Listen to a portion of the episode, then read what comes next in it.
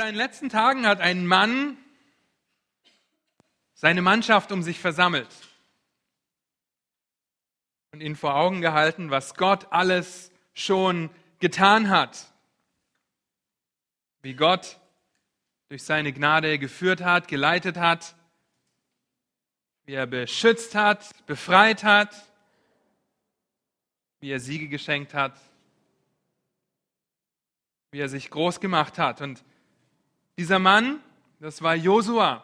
Und deine Mannschaft um ihn herum, das war das Volk Israel. In seinen letzten Tagen, seine Abschlussrede, in der er dem Volk Israel vor Augen hält, wie Gott geführt hat. Er hat Abraham erwählt, sandte Mose und Aaron, um Israel zu befreien. Er schlug Ägypten, ihr erinnert euch ans Schilfmeer. Er erwies seine Größe immer und immer wieder.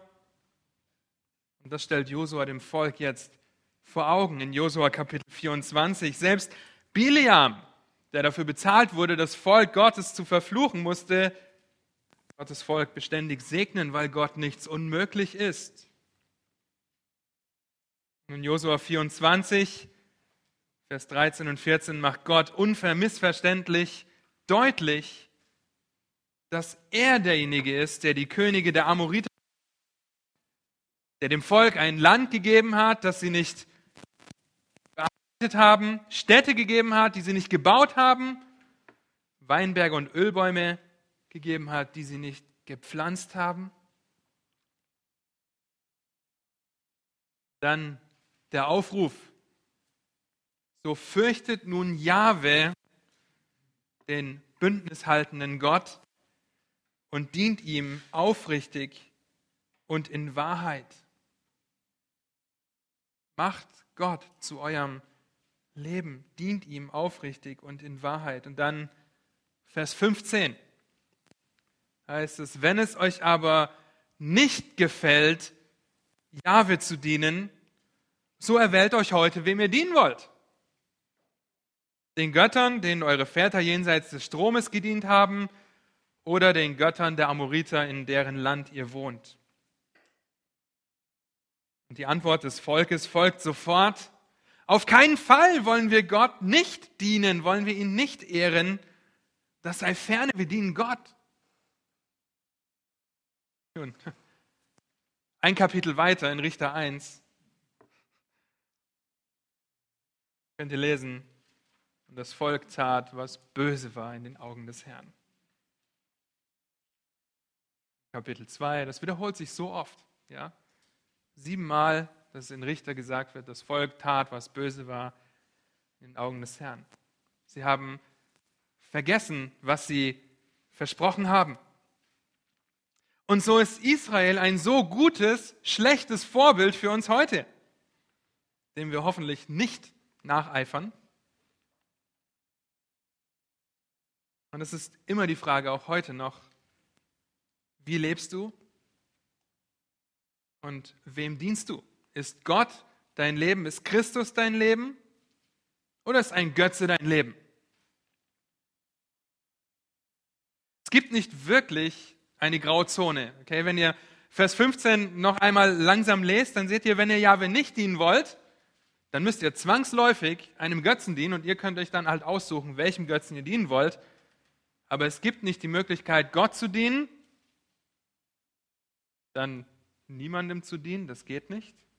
Und Götzen zu dienen. Es gibt nur zwei Möglichkeiten. Entweder ist Christus dein Leben oder Christus ist nicht dein Leben und dann dienst du einem toten Götzen. Das heißt, wenn du, wenn das Volk Israel damals nicht Christus dienen wollte, mussten sie zwangsläufig einem Götzen dienen. Und Gottes Wort ändert sich nicht, es ist die Wahrheit. Gott ändert sich nicht. Wir haben einen unvergänglichen Gott. So wollen wir uns in den nächsten Minuten genau mit dieser Frage auseinandersetzen. Was ist dein Leben? Wie lebst du? Und das ist eigentlich eine so einfache Antwort auf diese Frage, die fast schon zu simpel zu erscheinen scheint. Und wir werden einfach nur zwei große Kategorien betrachten. Wie schon in Josua bleiben uns für diese beiden Kategorien nicht viele Überschriften. Entweder Götzendienst, der erste Punkt, oder Gottesdienst, der zweite Punkt. Das ist die Frage. Mein Königreich oder Gottes Königreich? Focus on Crisis oder Focus on Christ? Okay, wenn wir schon mal dabei sind. Wenn wir dieses grundlegende Prinzip verstehen, dann können wir daran arbeiten, von ganzem Herzen zu sagen, Christus, mein Leben.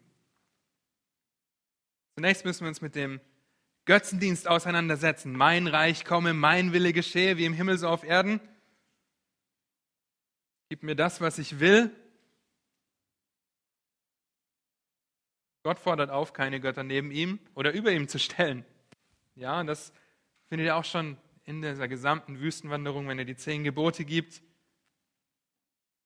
Und wie können wir also Götzendienst heute für uns definieren? Wir haben ja kein goldenes Kalb hier stehen, vor dem wir uns verbeugen. Und Götzendienst können wir folgendermaßen definieren, und das wollen wir auch in den nächsten Minuten so tun. Ein Götze ist alles, wofür ich bereit bin zu sündigen, um es zu bekommen. Ein Götze ist alles, wofür ich bereit bin zu sündigen, um es zu bekommen. Aber damit noch nicht genug. Ein Götze ist alles, wofür ich bereit bin zu sündigen, wenn ich es nicht bekomme. Also eine zweifältige Aussage, die Götzendienst beschreibt. Ich sündige, um es zu bekommen, oder ich sündige, weil ich es nicht bekomme. Nehmt euch ein Kind als Beispiel, das in den Laden geht, hat kein Geld dabei, klaut sich ein Kaugummi. Sündigt, um was zu bekommen, was es unbedingt wollte. Oder nehmt unsere Tochter, bestes Beispiel. Wir sagen ihr, sie kriegt jetzt nichts zu essen. Einige haben es ja vorhin mitgekriegt, draußen im Flur. Ähm, aber sie will etwas essen. Und dann macht sie ein Theater, macht einen Aufstand. Ist ungehorsam. Das heißt, sie ist bereit zu sündigen, weil sie eine Sache nicht bekommt. Okay? Sie ist noch nicht in ihrem Verständnis so komplex wie wir, dass wir verstehen können, dass das jetzt Götzendienst ist. Sie muss einfach verstehen, dass es ungehorsam ist. Okay. Aber sie ist bereit zu sündigen, auch wenn sie was nicht bekommt. Sie ist so bockig. Sie kann auch lieb sein. Okay. Sie ist nur manchmal bockig. Nein. Ja, und überleg mal, das hat Dieter vorhin so gut gesagt, wir sind alle geistliche Totgeburten. Ich kann von meiner Tochter nichts anderes erwarten, als rebellisch zu sein. Und das muss ich mir vor Augen halten, dass nicht mein Götze wird, ein gehorsames Kind zu haben. Ja, dass ich nicht bereit bin, dafür zu sündigen. Und so können wir dieses Prinzip wirklich auf alle Bereiche unseres Lebens anwenden. Bin ich bereit, dafür zu sündigen, um es zu bekommen? Oder bin ich bereit, dafür zu sündigen, wenn ich es nicht bekomme? Werde ich wütend, werde ich böse? Weil du es nicht bekommst. Ja? Oder wenn ich es nicht bekomme. Das heißt, wenn meine Tochter kein Essen kriegt, dann wird ja versorgt von uns. Ja. Äh, wenn sie es will, ähm, wenn sie es will, dann rebelliert sie, dann sündigt sie. Ja, also wenn, wenn ich das dann nicht bekomme, ja, meinetwegen ähm, einen Partner zum Beispiel, ja, dann fange ich an, dagegen zu rebellieren, Gott anzuklagen, bitter zu werden, wütend zu werden auf Gott, weil, wie die da vorhin gesagt hat, ja, Gott meint es nicht gut mit mir. Ja, und ich bin bereit zu sündigen, wenn ich nicht bekomme, was ich will, oder genau andersrum. Ich bin bereit zu sündigen, um es zu bekommen. Also es gibt keine Grauzone und wir müssen auch nicht weit in die Vergangenheit vom Volk Israel schauen. Ich habe das vorhin schon gesagt, das goldene Kalb, der Götze, den sie sich gebaut haben aus ihrem eigenen Schmuck. Sie waren bereit, Gottes Maßstab über den Haufen zu werfen gegen ihn zu sündigen, um ein Abbild zu haben, das sie anbeten können, das sie äh, betanzen können und das sie weiterführt. Ja, was für ein Unsinn eigentlich. Götzendienst.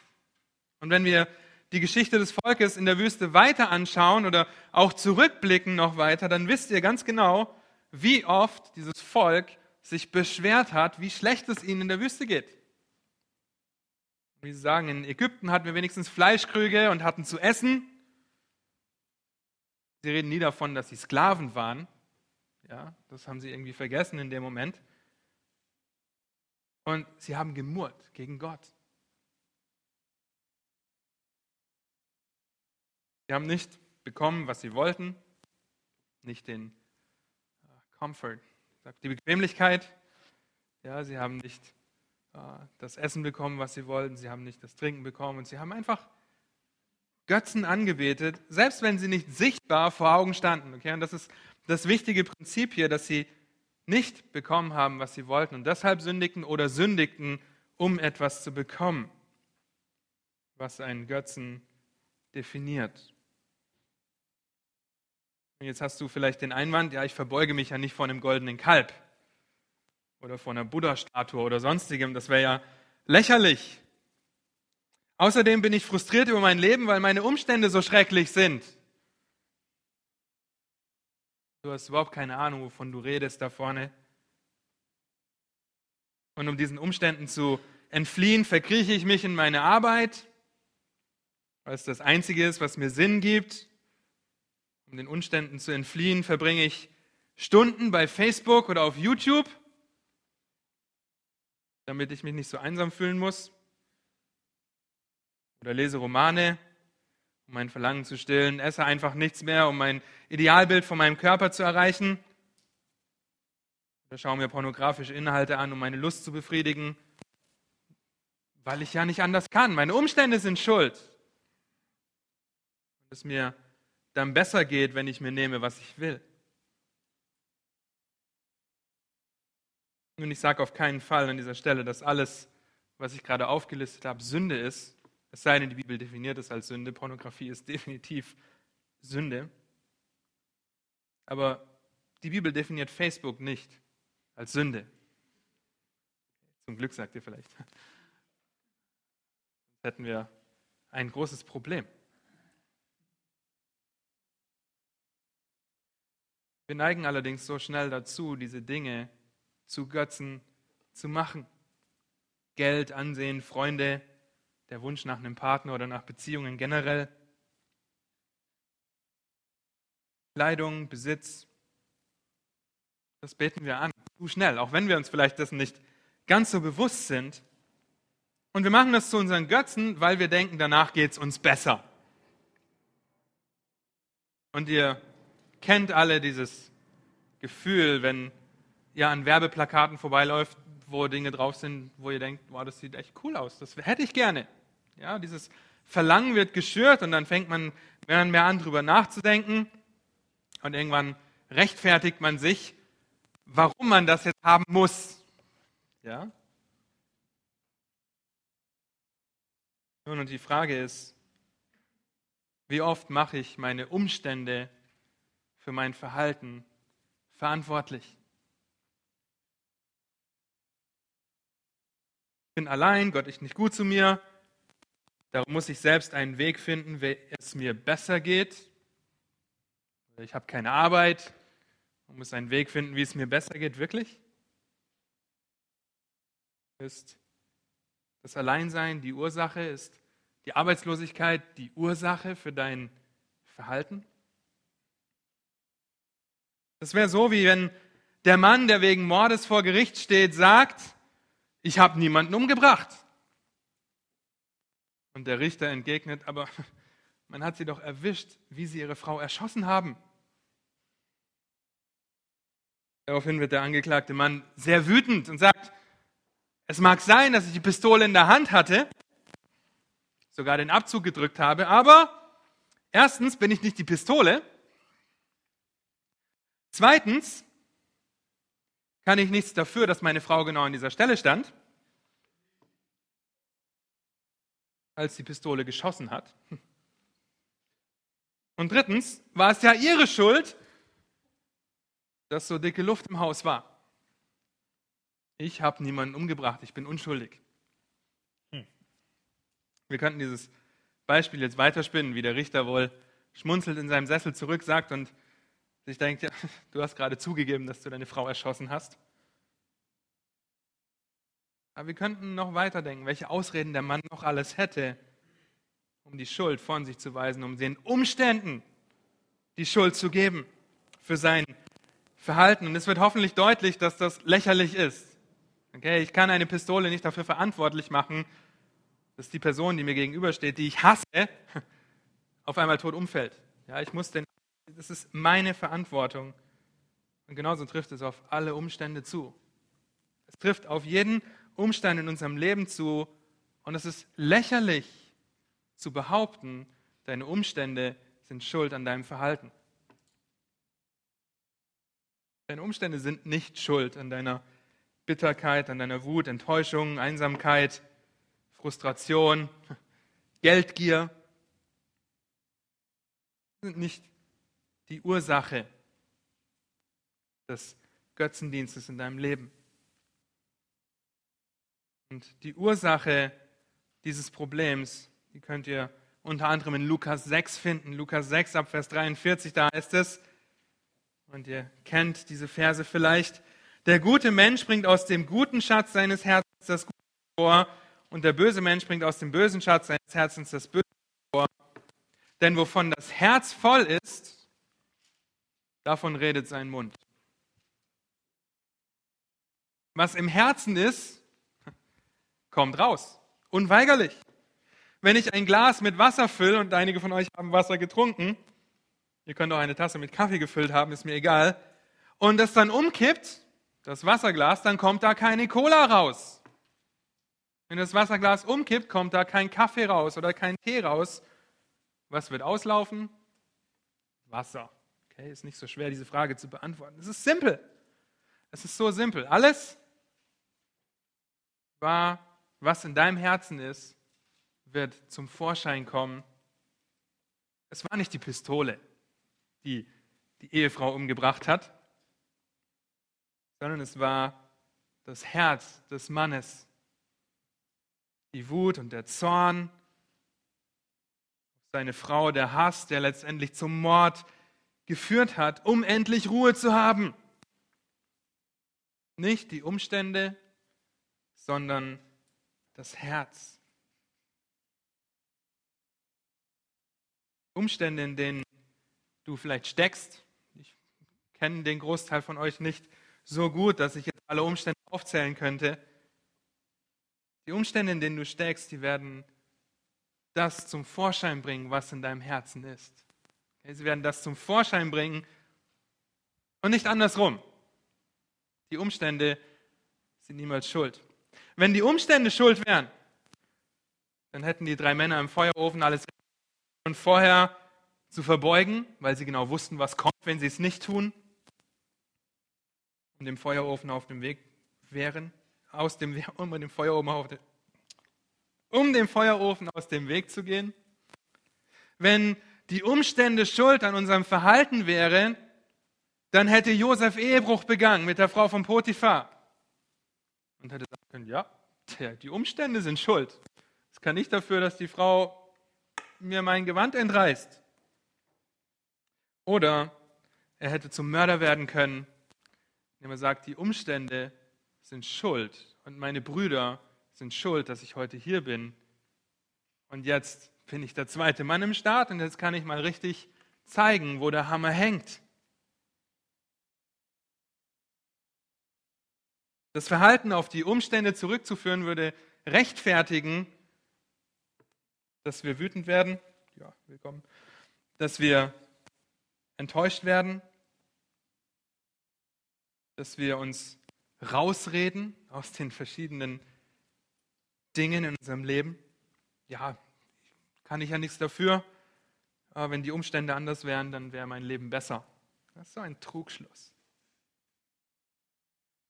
Wenn wir nicht begreifen, dass unser Verhalten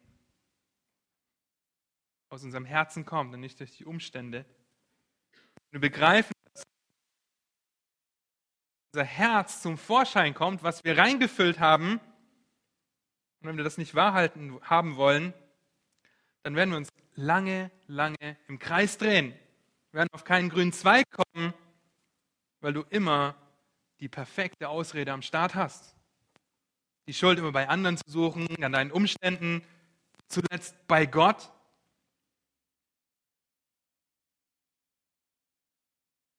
Calvin hat treffend gesagt, ihr kennt diese Aussage vielleicht, das Herz ist eine Götzenfabrik. Und das bringt es wunderbar auf den Punkt, was ich gerade die ganze Zeit gesagt habe. Das Herz ist eine Götzenfabrik. Nicht irgendwelche äußerlichen Einflüsse. Unser Herz. Unser Herz, das überaus trügerisch ist und das wir es nicht selbst verstehen können. Deswegen brauchen wir Gottes Offenbarung, um das besser zu verstehen. Das Herz ist das Problem, nicht die Umstände. Bitte versteht das, wenn wir davon reden, Christus zu unserem Leben zu machen. Stellt sich also die Frage, warum tun wir dann, was wir tun? Warum betreiben wir als Kinder Gottes immer noch Götzendienst. Wieso sagt Paulus, das, was ich will, das tue ich nicht und das, was ich nicht will, das tue ich?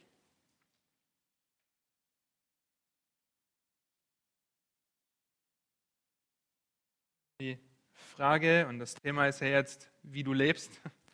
Christus dein Leben und wie wir so oft am Tag um Vergebung bitten müssen weil wir in so vielen Situationen sündigen.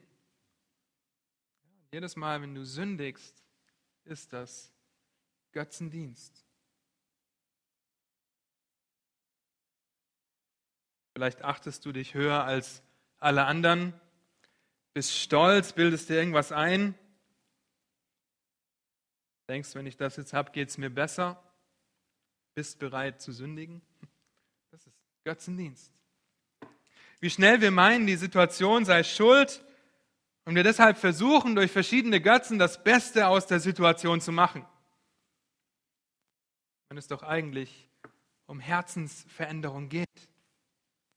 Dieser Kampf des Fleisches gegen den Geist immer in uns ist und wir bis zu unserem Ende, Lebensende damit kämpfen werden, zu sündigen und immer wieder Buße zu tun. Wer fällt, wieder aufstehen, habe ich mal gesagt, hinfallen, aufstehen, Krone richten, weiterlaufen. Okay, wir sind Kinder Gottes, hat Dieter vorhin wunderbar gesagt. Und dennoch müssen wir uns vor Augen halten, dass wir auch heute noch in Sünde fallen und so oft sagen, Punkt, Punkt, Punkt, mein Leben. Füllt in die Lücke, was euch sehr am Herzen liegt, womit ihr viel Zeit verbringt. Facebook, mein Leben. YouTube, Technik, mein Leben. Wir brauchen aber Herzensveränderung. Da ist der junge Mann, der in München wohnt. Also kein, das ist ein Beispiel. Ja, wir haben hier eigene, eigene, einige Münchner da. Der junge Mann, der in München wohnt und denkt, dass er in München kein Problem hat mit Trinken und Spielen. Nach kurzer Zeit, sagen wir vier Monate, trinkt er und spielt er wieder und denkt, ah, wenn ich nach Dortmund ziehe, dann wird alles gut. Da werde ich nicht trinken und nicht spielen. Nach einiger Zeit, wir könnten das jetzt weiter spinnen, okay? Warum? Weil das Problem ist, dass er sich immer selbst mit an diesen Ort nimmt. Das Problem ist nicht der Ort, das Problem ist dein Herz. Und wo du gehst, du nimmst dein Herz mit. Denn das, was drin ist, das wird rauskommen. Und mit dem, mit dem du es füllst, das wird zum Vorschein kommen durch die Umstände, in denen du dich befindest. Ob das schöne Umstände sind, in denen du Gott preisen kannst, oder schlimme Umstände sind, in denen du Gott preisen kannst. Aber es, durch das, was du in dein Herz füllst, wirst du Gott eben preisen oder auch nicht. Götzendienst. Deshalb müssen wir uns über unsere Gedanken und unsere, unsere Motivation wirklich den Dingen auf den Grund gehen. Worüber denkst du nach? Was sind deine Motive? Warum tust du, was du tust? Und die einfachste Frage, einen Götzen zu identifizieren, sind dabei zwei kleine Worte, wenn sie nicht mit dem Willen Gottes übereinstimmen. Wer kann sich vorstellen, was diese Worte sind? Ich will. Sehr gut. Ja? Zwei kleine Worte. Ich will. Wenn sie nicht mit dem Willen Gottes übereinstimmen, dann ist das ein Indiz dafür und du ständig in Gedanken damit beschäftigt bist, sich dein Alltag um diese Themen kreist, wenn du mal Zeit hast, dann ist das der beste Indikator dafür, dass es sich um einen Götzen handeln könnte. Ich will. Jetzt darfst du die Lücke füllen, ja, womit du deine Gedanken füllst. Ich will meine Ruhe. Zum Beispiel. Ja, ich will Mittagessen. Nein. Ich weiß. ähm, ihr dürft diese Lücke füllen. Ich will. Okay, und das wird zum Vorschein bringen. Und dann darüber nachdenken, okay, warum will ich das überhaupt? Was ist meine Motivation dahinter? Ich will meine Ruhe, weil ich dann äh, mich etwas entspannen kann, endlich mal. Wir haben noch genug Zeit zu entspannen, wenn wir einmal bei Christus sind. Das darf ich mir oft sagen. Okay? Wir werden noch die Ewigkeit haben, um Christus anzubeten und entspannt zu sein. Und jetzt geht mal zu Epheser 4. Ja, Epheser 4.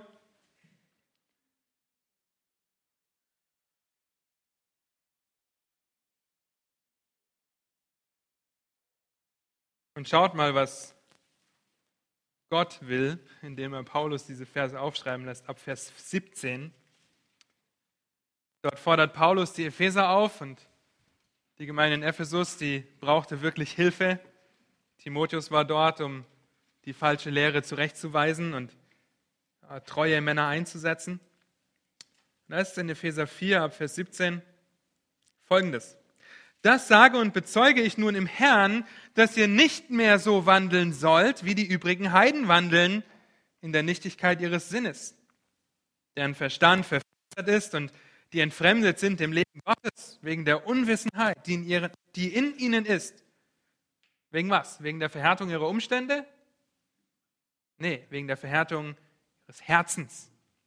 Die, nachdem sie alles Empfinden verloren haben, sich der Zügellosigkeit ergeben haben, um jede Art von Unreinheit zu verüben mit unersättlicher Gier. Sagt Paulus am Anfang, ihr sollt nicht so wandeln. Ihr sollt nicht sagen, die Gier, die Lust, mein Leben. Ihr sollt sagen, Christus mein Leben.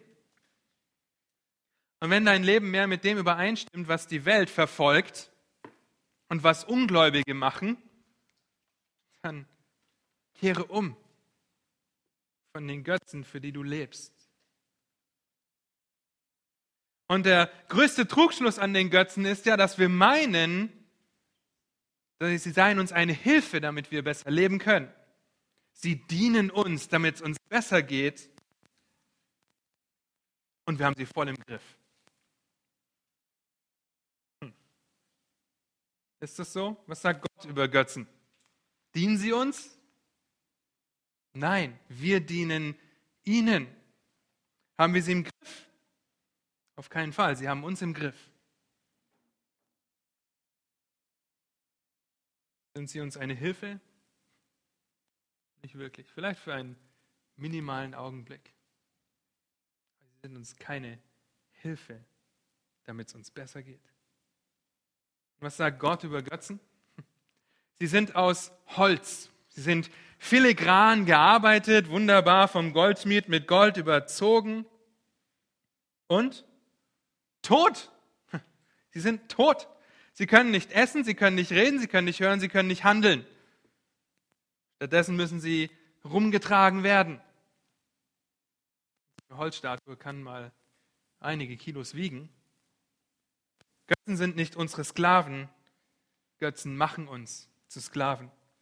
Jeremia 10, da heißt es in Vers 14, dumm steht jeder Mensch da, ohne es zu begreifen. Vorher geht es um das Gericht. Und jeder Goldschmied wird an seinem Götzenbild zu Schanden. Denn sein gegossenes Bild ist Betrug und kein Geist darin. Götzen sind einfach nur tot. Wie lebst du?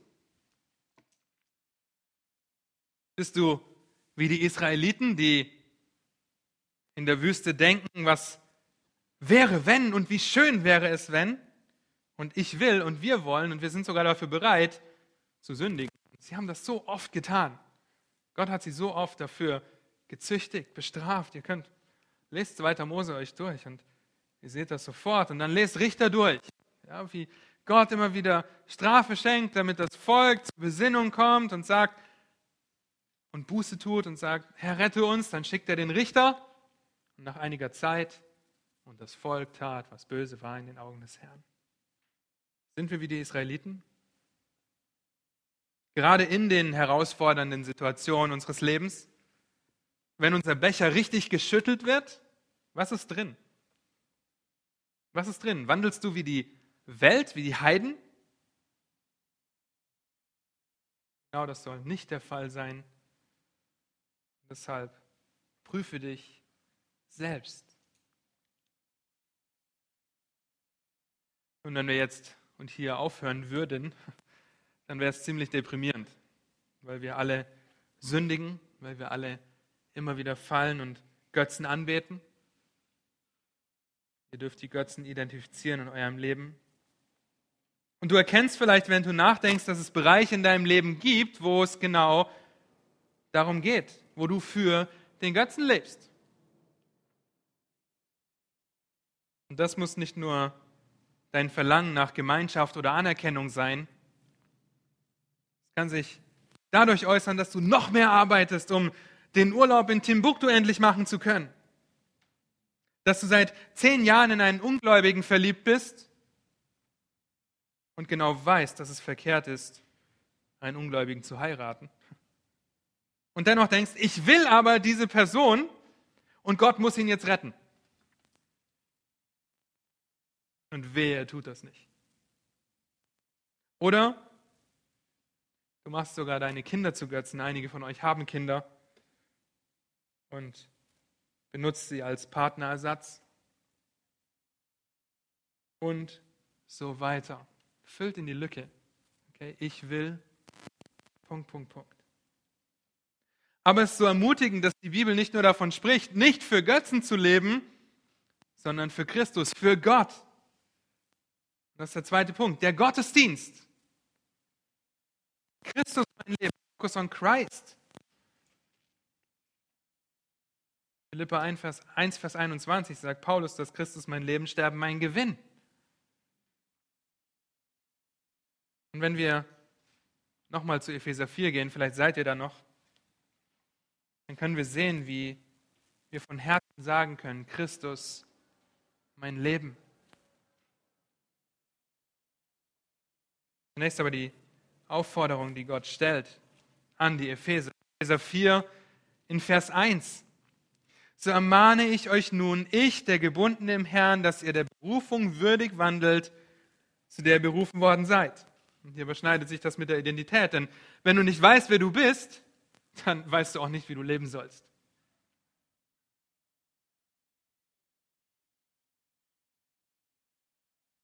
Wir sind Christen. Und das sollte einen so dramatischen Einfluss auf unser Leben haben, dass wir unsere Berufung als Kinder Gottes würdig wandeln. Es soll einen Einfluss darauf haben, wie wir leben. Paulus schreibt das hier. Paulus, der alles Recht gehabt hätte, Gott anzuklagen, bitter zu werden, wütend zu sein und in Frage zu stellen, ob Gott gut ist. Aus welcher Situation schreibt er? Aus dem Gefängnis, er sitzt im Knast. Er, der große Verkündiger des Evangeliums, der ein so tolles Werkzeug ist in Gottes Hand, was tut Gott ihm jetzt an? Genau das hat Gott allerdings schon vorher über Paulus gesagt, dass er um seines Namens willen leiden wird. Und Paulus schreibt das hier, der Berufung würdig zu wandeln. Paulus schreibt an die Philippa, Christus ist mein Leben, auch aus der gleichen Situation. Und direkt in Epheser 4, Vers 20, direkt nachdem, dass die Epheser nicht so wandeln sollten wie die Heiden, schreibt er, ihr aber habt Christus nicht so kennengelernt, wenn ihr wirklich auf ihn gehört habt und in ihm gelehrt worden seid, wie es auch der Wahrheit ist, wie es auch Wahrheit ist in Jesus, dass ihr, was den früheren Wandel betrifft, den alten Menschen abgelegt habt, der sich wegen der betrügerischen Begierde verderbte Seht ihr, wie Götzen betrügerisch sind, diese betrügerische Begierde? dagegen erneuert werdet im Geist eurer Gesinnung und den neuen Menschen angezogen habt. Ihr habt was abgelegt und ihr habt was angezogen, der Gott entsprechend geschaffen ist in wahrhafter Gerechtigkeit und Heiligkeit. Und Paulus kann es nicht wirklich deutlicher machen. Ihr seid eine neue Schöpfung, ihr habt einen neuen Menschen angezogen, jetzt verhaltet euch auch so. Gebt Gott die Ehre. Epheser 5, Vers 1. Werdet nun Gottes Nachahmer als geliebte Kinder und wandelt in der Liebe, gleich wie auch Christus uns geliebt und sich selbst für uns gegeben hat, als Darbringung und Schlachtopfer zu einem lieblichen Geruch für Gott. Vers 8. Denn ihr wart einst Finsternis, jetzt aber seid ihr Licht in dem Herrn, wandelt als Kinder des Lichts. Vers 15. Seht nun darauf, wie ihr mit Sorgfalt wandelt, nicht als, kauft die Zeit aus, denn die Tage sind böse. Was für Aufforderungen, Gott wohlgefällig zu wandeln, zu sagen, Christus mein Leben und mein Leben voll auf Christus auszurichten.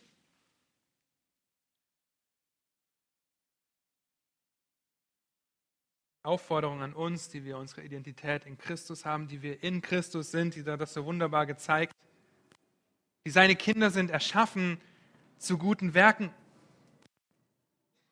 Und zu guter Letzt die bekannten Verse aus Römer 12, die wir uns immer wieder in Erinnerung rufen müssen. Ich ermahne euch nun, ihr Brüder, angesichts der Barmherzigkeit Gottes, dass ihr eure Leiber darbringt als ein lebendiges, heiliges, Gott wohlgefälliges Opfer. Das sei euer vernünftiger Gottesdienst. Auch hier wieder, es sind nicht die Umstände, die dein Leben zum Gottesdienst machen, sondern es ist das, was in deinem Herzen ist. Wir sollen unser ganzes Leben darbringen. Gottesdienst und dann Vers 2. Und passt euch nicht diesem Weltlauf an, sondern euch in eurem Wesen verwandeln, durch damit ihr prüfen könnt, was der gute und wohlgefällige und vollkommene Wille Gottes ist. Christus, mein Leben. Aber wie? Um alles in der Welt kommen wir dahin. In jeder Angelegenheit diesen Ausspruch sagen zu können, Christus mein Leben. Wir leben in einer Welt, in der Sünde uns umgibt. Ich sündige selber, an mir wird gesündigt. Manchmal sind es aber auch nur, manchmal sind wir aber auch nur einer der dem Verfall unterworfenen Schöpfung ausgesetzt und wir sehen anhand der Umstände und Situationen, vielleicht auch unseren eigenen Körper, die da hat von den Rückenschmerzen gesprochen, wie die Schöpfung Christus eigentlich herbeisehen. Wenn Paulus davon und schreibt, abzulegen und anzulegen, ihr habt den alten Menschen abgelegt, ihr habt den neuen Menschen angezogen, dann gibt er die Anweisung, dass wir unsere Perspektive ändern sollen. Die Perspektive macht den Unterschied, denn dem Götzendienst verfallen zu sein bedeutet, sich um sich selbst zu drehen. Ja, die klassische Bauchnabelschau. Und nur sich in seinem kleinen Königreich zu sehen, mein Reich, mein Wille. Und das ist oft nicht so, immer nicht so, es sei denn, wir richten unseren Blick auf Christus. Konzentrieren wir uns auf uns, finden alles unfair, klagen Gott an, klagen die Umstände an, klagen alle anderen an. Das ist der Götzendienst, dem wir so schnell verfallen. Und auf der anderen Seite der Gottesdienst, der auf Christus blickt. Das Thema der Konferenz, wir müssen es nicht nochmal wiederholen der auf seine Größe, seine Souveränität, seine Güte und Heiligkeit schaut. Das, dass er alles in der Hand halt, hält. Denn er ist Gott und das Verlangen, ihm aufrichtig und von Herzen zu dienen. Und dieses Focus on Christ und Focus on Crisis, das hat, da hat mich letzte Woche meine Physiotherapeutin drauf gebracht. Ich habe ihr einfach von dieser Konferenz erzählt. Sie ist ungläubig. Wir kommen oft ins Gespräch. Und dann.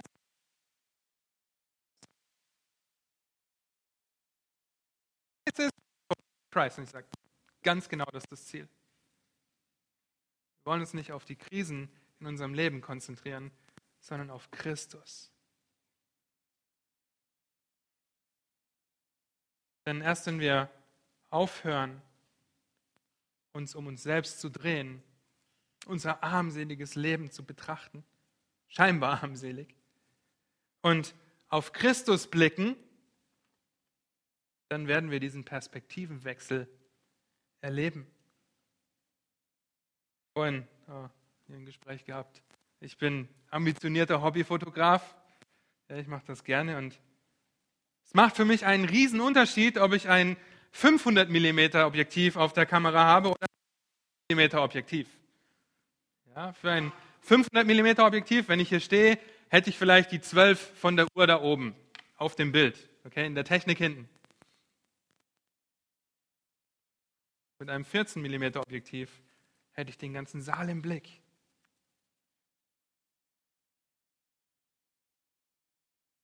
Um sagen zu können, Christus ist mein Leben, müssen wir unser Objektiv wechseln.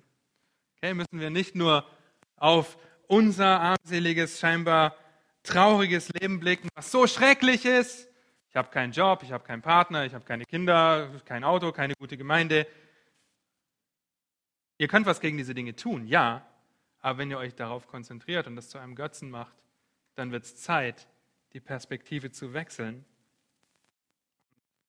das im Blick zu haben, was Gott im Blick hat. Ich benutze gern das Bild von einem Labyrinth, in dem ihr steht.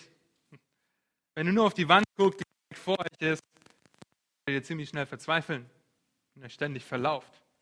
Was ihr braucht, ist einmal von oben drauf zu gucken, zu sehen, wo das Ziel ist, wo es hingeht. Die Perspektive wechseln, um sagen zu können, Christus mein Leben. Nicht nur auf dich selbst zu blicken, sondern auf Christus zu blicken. Und nur auf Christus. Das ist oft schwer und oft herausfordernd. Und Paulus spricht immer wieder dieses Austauschprinzip an. Legt was ab und zieht was an. Tut das eine und lasst das andere. Nicht so, sondern so. Und Römer 12, Vers 2 haben wir vorhin gelesen.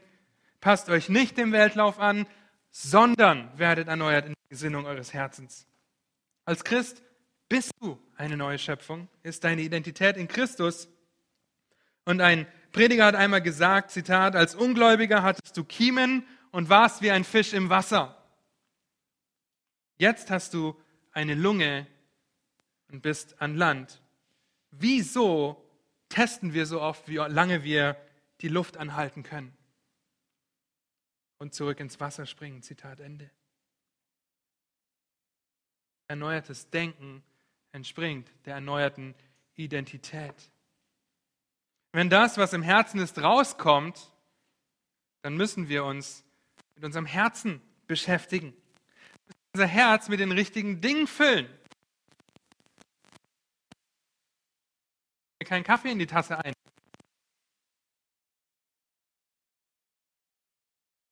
Zum Beispiel fordert dazu auf. Ihr dürft das kurz aufschlagen, Philippa 4, weil es ein wunderbarer Text ist, den ich liebe ab Vers 6. Philippa 4 ab Vers 6. Sorgt euch um nichts. Allein diese vier Worte sind schon herausfordernd genug für uns alle. Sondern, nicht sorgen, sondern, was kommt jetzt? Das Austauschprinzip. Lasst durch Gebet und Flehen in allem eure Anliegen vor Gott kund werden. Was ist das Ergebnis davon? dann wird der Friede Gottes, der allen Verstand und Herzen bewahren in Christus Jesus. Und wenn das der Fall ist, können wir auch Vers 8 umsetzen. Im Übrigen, Brüder, denkt über alles nach, was wahrhaftig, was ehrbar, was gerecht, was rein, was liebenswert, was wohllautend, was irgendeine Tugend oder etwas Lobenswertes ist. Denkt darüber nach. Das geht nur, wenn ich meine Anliegen auf Gott werfe, wenn er meine Gedanken und mein Herz bewahrt. Wenn ich mich nur um mich selbst drehe, dann habe ich keine Chance, über alles, was ich denken. Erneuertes Denken. Paulus fordert hier dazu auf, zu beten und über die Wahrheit nachzudenken. Das wird unser Handeln dann bestimmen, im Herzen ist. Das wird zum Vorschein kommen, wenn der Becher geschüttelt wird. Zwei Aspekte zu dem erneuerten Denken möchte ich euch geben, wie wir darin wachsen können, unser Herz mit den richtigen Dingen zu füllen. Die BGBler unter euch, die werden jetzt schmunzeln. Das sind zwei der fünf Gs. Gebet und Gottes Wort fördern gute Gedanken. Gebet und Gottes Wort fördern gute Gedanken. Zunächst das Gebet. Paulus schreibt, alle Sorgen im Gebet auf den Herrn zu werfen. Im Gebet die Anliegen vor ihn zu bringen. Mit Dankbarkeit wohlgemerkt. Du musst deine Einsamkeit, deinen Wunsch nach einem Partner oder den Kampf mit der Karriereleiter, Klamotten kaufen oder der Krankheit, die du mit dir rumträgst, nicht alleine kämpfen. Das ist sowieso unmöglich. Wir, können, wir sind keine Einzelkämpfer. Bringe deine Anliegen vor Gott. Ernsthaft und aufrichtig. Ich finde Psalm 73 immer so wunderbar, wo er, der Psalmist erst sieht, was die Welt alles schafft und wie toll die Welt ist und was der Ungerechte alles leisten kann, bis er die Perspektive wechselt.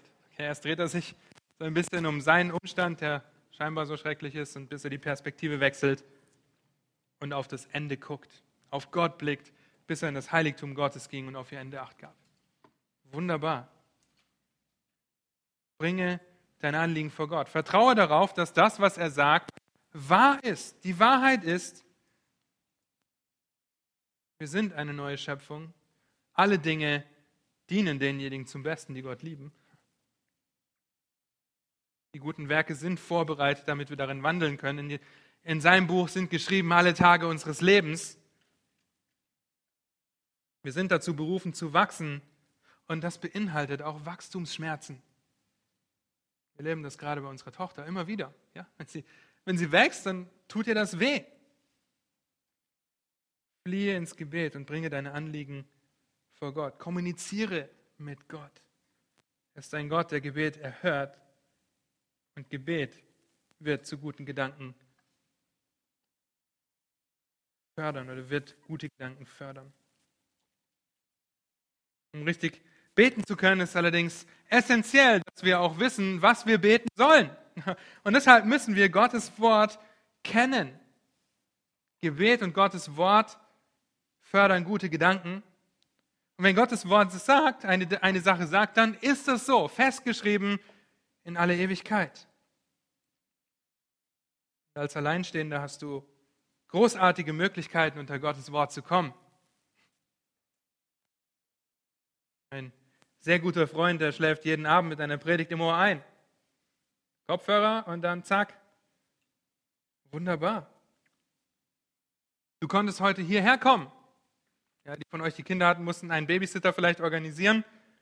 Aber alle anderen, ihr konntet einfach die Freiheit haben, hierher zu kommen ihr nicht die Verantwortung für einen Partner habt, noch nicht, wer weiß, was Gott vorhat. Ja, und es ist ein Vorrecht, eine gewisse Ungebundenheit zu haben und sich Gottes Wort so in einer anderen Weise aussetzen zu können. Dieses Vorrecht hat eine Familie vielleicht nicht. Ich rede besonders jetzt von dem Vorrecht, weil wir alle wissen, welche Herausforderungen, oder ihr wisst, welche Herausforderungen das mit sich bringt, auch alleine zu sein unverheiratet zu sein, aber es gibt auch Vorrechte für euch.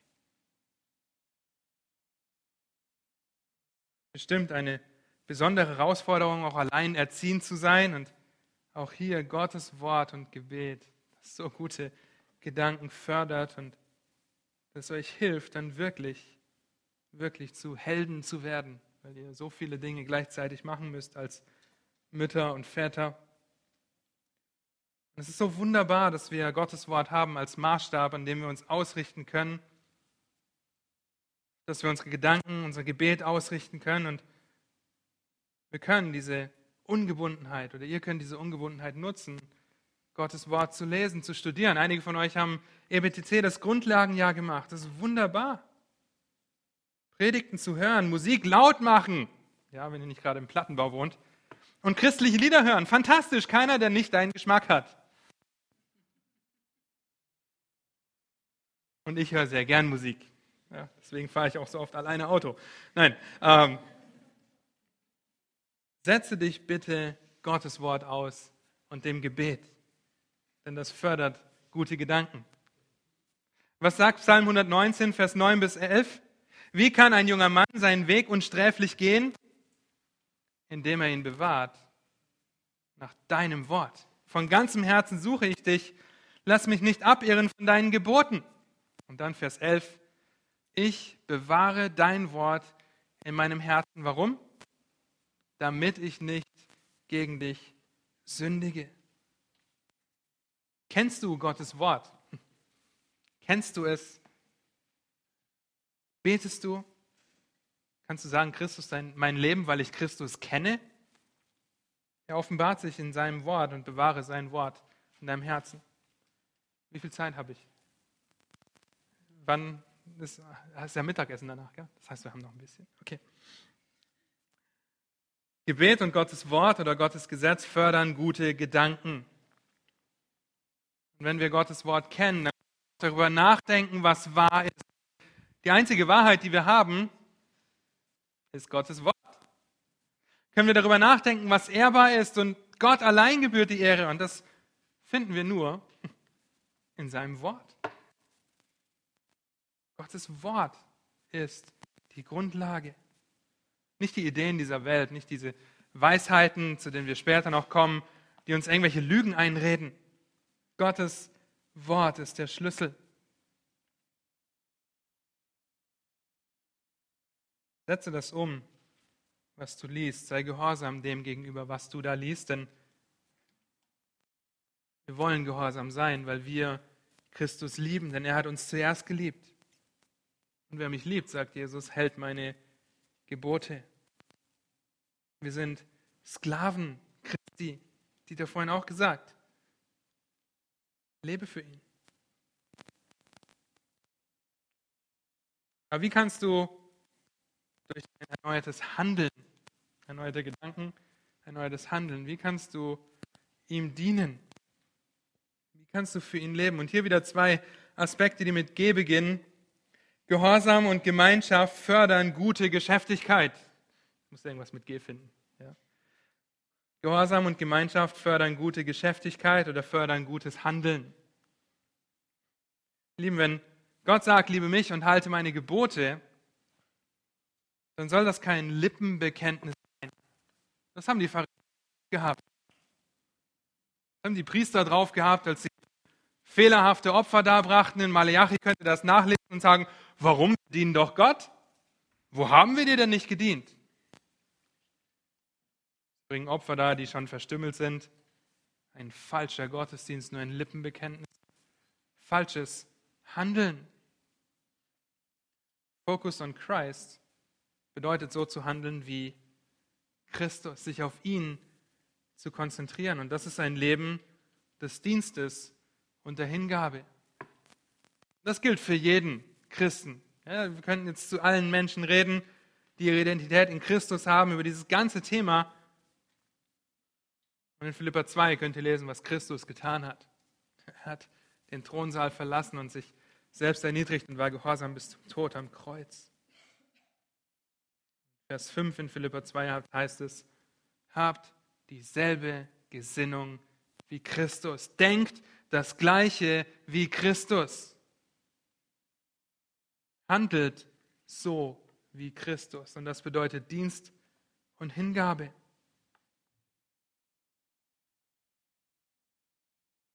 Zum einen ist das dass wir das Austauschprinzip umsetzen. Epheser 4, ab Vers 25, da geht das los, dass er sagt, legt die Lüge ab oder ihr sollt nicht mehr lügen, sondern die Wahrheit reden. Nicht wütend sein, beziehungsweise ihr dürft wütend sein, aber nicht dabei sündigen.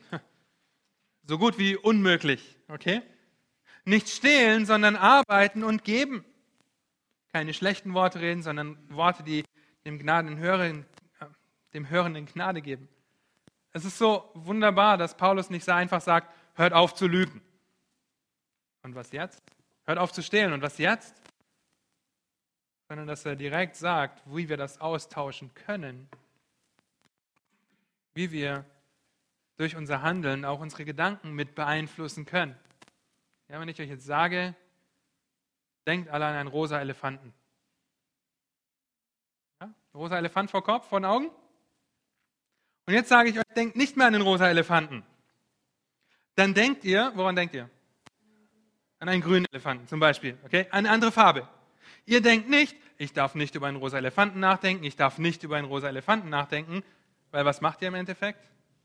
Ihr denkt die ganze Zeit über einen rosa Elefanten nach. Ich darf nicht lügen, ich darf nicht lügen. Ihr denkt die ganze Zeit, ihr füllt euer Herz mit dem falschen Ding, wenn ihr es nicht austauscht mit der Wahrheit. So wunderbar, dass wir diese Anweisungen haben und sehen dürfen, wie wir Gott die Ehre geben können, wie wir sagen können, Christus mein Leben ablegen und anlegen.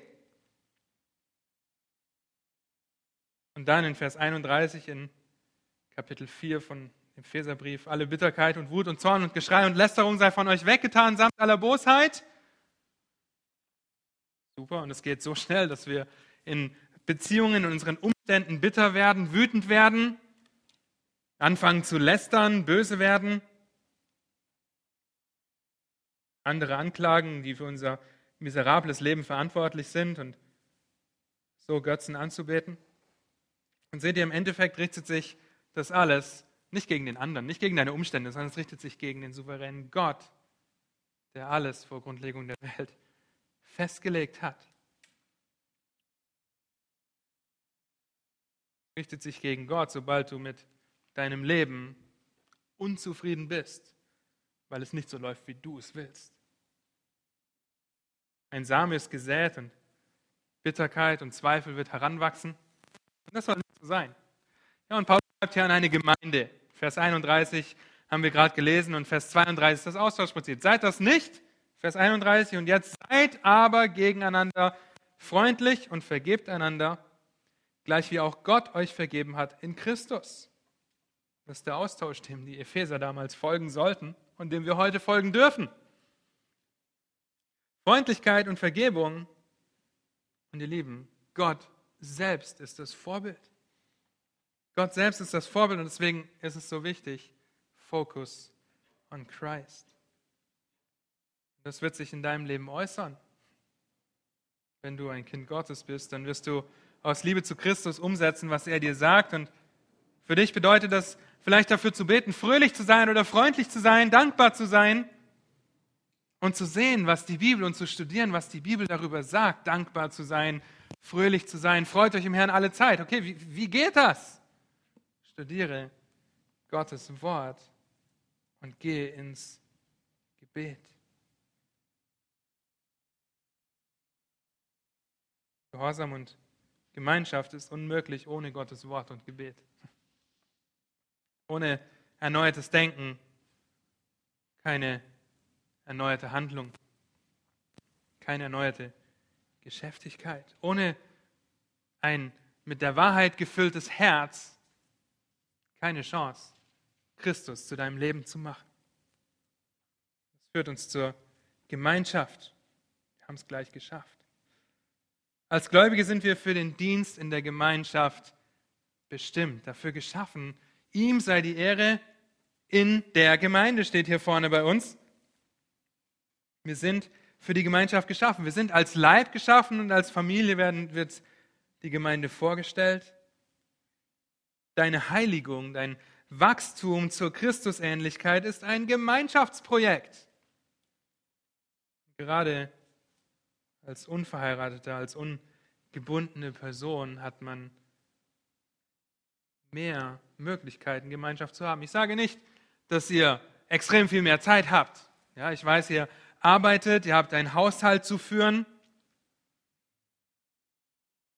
Und dennoch seid ihr ungebundener in manchen Bereichen.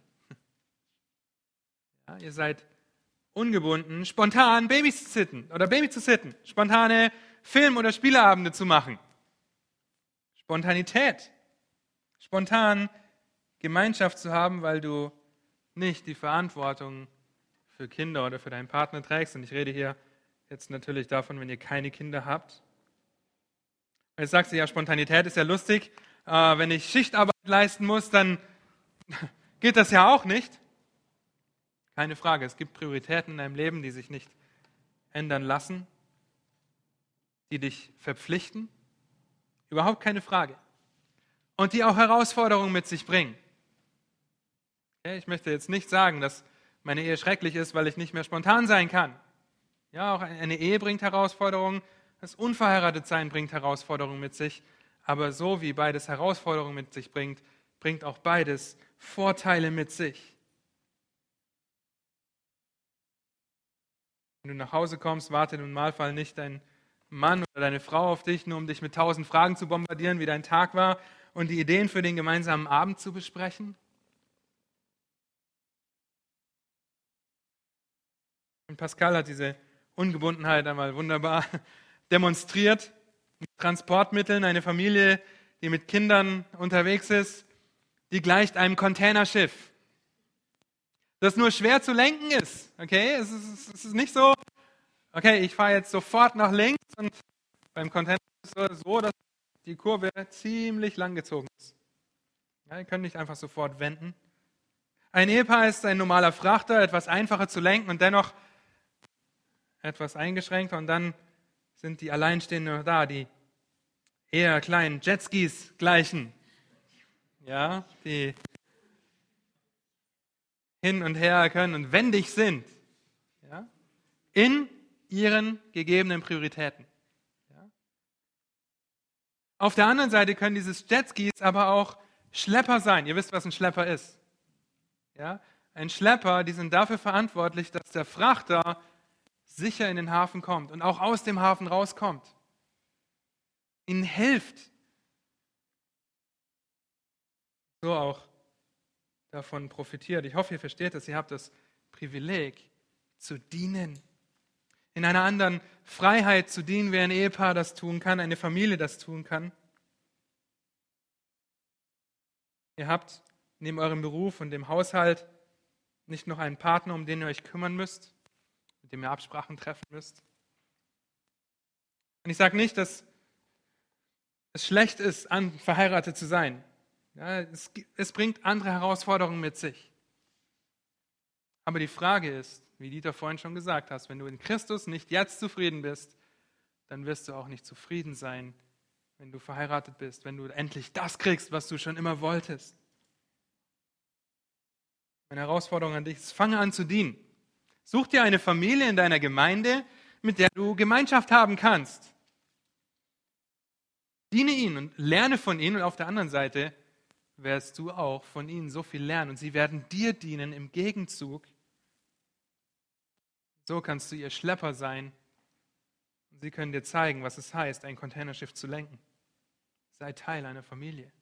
Ja, und vielleicht gibt es das bei euch in der Gemeinde nicht so wirklich, dass man die Türen öffnet, aber dann Sucht euch eine Familie, mit der ihr Kontakt aufbaut, mit der ihr Gemeinschaft habt, mit der ihr mehr Gemeinschaft habt. Beginnt sie einzuladen zu euch nach Hause.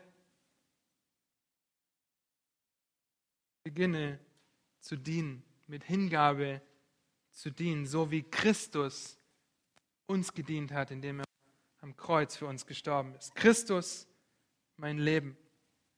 Kannst du das von deinem Leben sagen? Oder ist etwas anderes dein Leben, deine Einsamkeit, dein Job, in dem du alles ersticken willst? Dein Kleiderschrank, den du mit deiner Arbeit nachfüllen willst, auffüllen willst? Die Technik, die dazu dient, nicht zu einsam zu sein und einen Freundeskreis aufzubauen, der dich respektiert, weil du the latest and greatest hast? Was sind deine Motive? Warum lebst du, wie du lebst? Wirklich schwierig, das Thema Christus, mein Leben in dieser kurzen Zeit zu behandeln. Und ihr seid wirklich geduldig. Vielen Dank dafür. Es passt so gut mit der Identität zusammen. Einige Ratschläge möchte ich euch noch geben, wie ihr die Zeit ausnutzen könnt und weise nutzen könnt. Zum einen betet. Betet für eure Gemeinde, betet für eure Geschwister, betet eure Familie, betet für euch selbst. Dass Gott euch für das vorbereitet, was er für euch hat. Betet und vertraut Gott. Zweites, wachsen in der Erkenntnis des Herrn und seines Wortes. Auch das, ich könnte das auf jeden anwenden, aber nutzt die Zeit, die ihr habt, um in der Erkenntnis des Herrn und seines Wortes zu wachsen. Schmeißt euch Predigten an, dreht die Musik auf, die ja, bibelzentrierte Texte wiedergibt. Arbeit an einer Disziplin und Reinheit des Herzens. Verkriech dich nicht in Romane, um irgendwelchen Fantasien nachzugehen. Verkriech dich nicht in Pornografie, um irgendwelche Lust zu befriedigen. Arbeite an deiner Disziplin und deiner Reinheit deines Herzens. Hey, wenn du eines Tages heiratest und Gott Gnade schenkt, dann wird es viel schwerer an Disziplin und Reinheit zu arbeiten, weil du noch die Verantwortung für eine weitere Person trägst. Es wird herausfordernder. Suche dir gleichgeschlechtliche Geschwister, um Gemeinschaft und Rechenschaft mit ihnen zu haben. Wenn ihr mehrere Alleinstehende seid in der Gemeinde, hey, das ist super, ihr könnt euch so toll helfen und Gemeinschaft haben.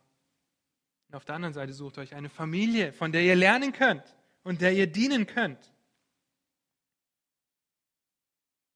Dann lass dich von Götzen in deinem Leben überführen. Bitte. Und tu Buße. Bilde dir nicht ein, dass du der Versuchung widerstehen kannst und deinen Gegner perfekt kennst, der uns so leicht mit Sünde umstrickt.